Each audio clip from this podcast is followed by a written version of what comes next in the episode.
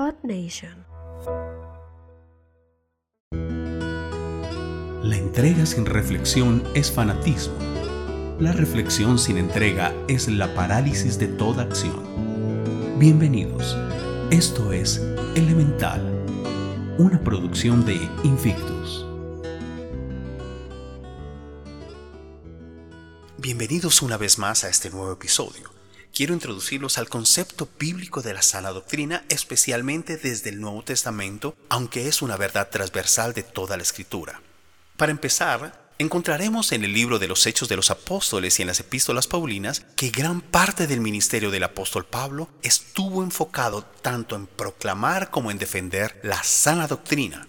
Vemos, por ejemplo, en Hechos 11 del 25 al 26, cómo Pablo enseñó con gran diligencia la doctrina a la naciente iglesia de Antioquía. Dice así, Después fue Bernabé a Tarso para buscar a Saulo y hallándole le trajo a Antioquía, y se congregaron allí todo un año con la iglesia y enseñaron a mucha gente. Algún tiempo después, el apóstol viajó a Pafos en Chipre, donde tuvo lugar su primer encuentro registrado con un falso profeta llamado Bar Jesús, y por consiguiente leemos acerca de la vehemente defensa del apóstol Pablo. Hechos 13 del 9 al 10. Entonces, Saulo, quien también es Pablo, lleno del Espíritu Santo, poniendo en él los ojos, dijo, Oh lleno de todo engaño y de toda maldad, hijo del diablo, enemigo de toda justicia, ¿no cesarás en trastornar los caminos rectos del Señor? Acontecimientos similares a este se repiten en Iconio, Listra, Filipos, Tesalónica y por donde quiera que el apóstol Pablo ministraba la palabra del Señor. Por eso no es de sorprender que con gran apremio e insistencia él instara a sus más cercanos colaboradores, Tito y Timoteo, a imitarlo en estos menesteres de predicar y defender la sana doctrina. Llamamiento que por supuesto hace extensivo a los ancianos y pastores en todas las iglesias y en general a todos los creyentes en la iglesia del Señor. Veamos aquí algunos de esos pasajes que nos dan cuenta de esto. Tito 2.1. Pero tú habla lo que armoniza con la sana doctrina. Segunda de Timoteo 1.13.14. Retén la forma de las sanas palabras que de mí oíste en fe y amor que es en Cristo Jesús.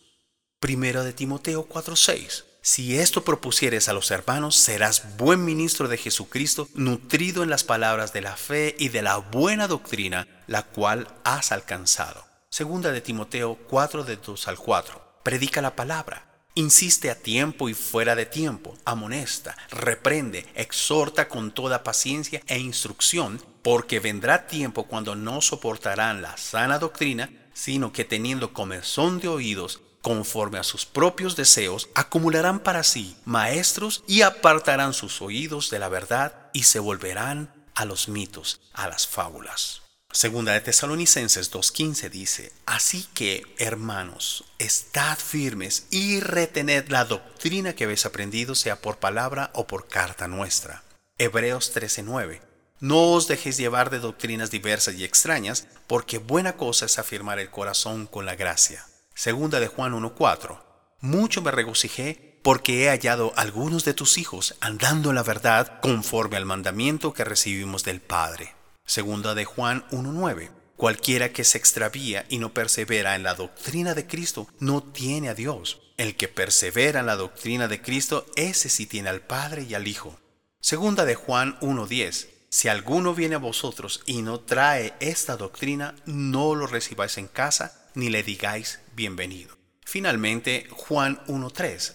Amados, por la gran solicitud que tenía de escribiros acerca de nuestra común salvación, me ha sido necesario escribiros exhortándoos que contendáis ardientemente por la fe que ha sido una vez dada a los santos.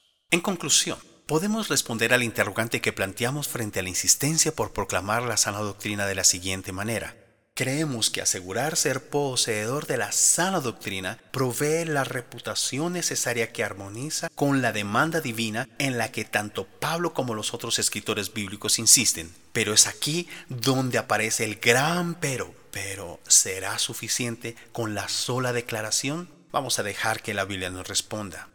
Cristo, quien es el autor de la verdad, como la misma encarnación de la verdad, durante su ministerio terrenal tuvo continuas confrontaciones y disputas con los fariseos, acérrimos contradictores de su doctrina. Estos aseguraban ser los doctores de la ley y los paladines de la verdad. No obstante, son señalados duramente por nuestro Señor y Él públicamente los expone y los desenmascara. ¿Pero por qué razón? Por el gran abismo existente entre lo que decían y lo que vivían. En otras palabras, por su notoria hipocresía, por su apariencia de piedad sin eficacia. Jesús los señaló de ser nubes sin agua, dos veces muertos, sepulcros blanqueados, ciegos guía de ciegos y otras expresiones de este mismo tenor. Estos acontecimientos que quedaron registrados en las Sagradas Escrituras nos dan clara cuenta de que la sola expresión sin una vida, sin un fruto, un testimonio de amor que la respalde, está absolutamente muerta. Debemos advertir aquí que la expresión predicamos la sana doctrina, entre comillas, necesita para que sea coherente aprobar el test de la veracidad. Y esto nos lleva a encarar la siguiente pregunta. ¿Cómo discernir la sana doctrina? con la ayuda de Dios estaremos resolviendo en nuestro próximo episodio este cuestionamiento. Hasta pronto.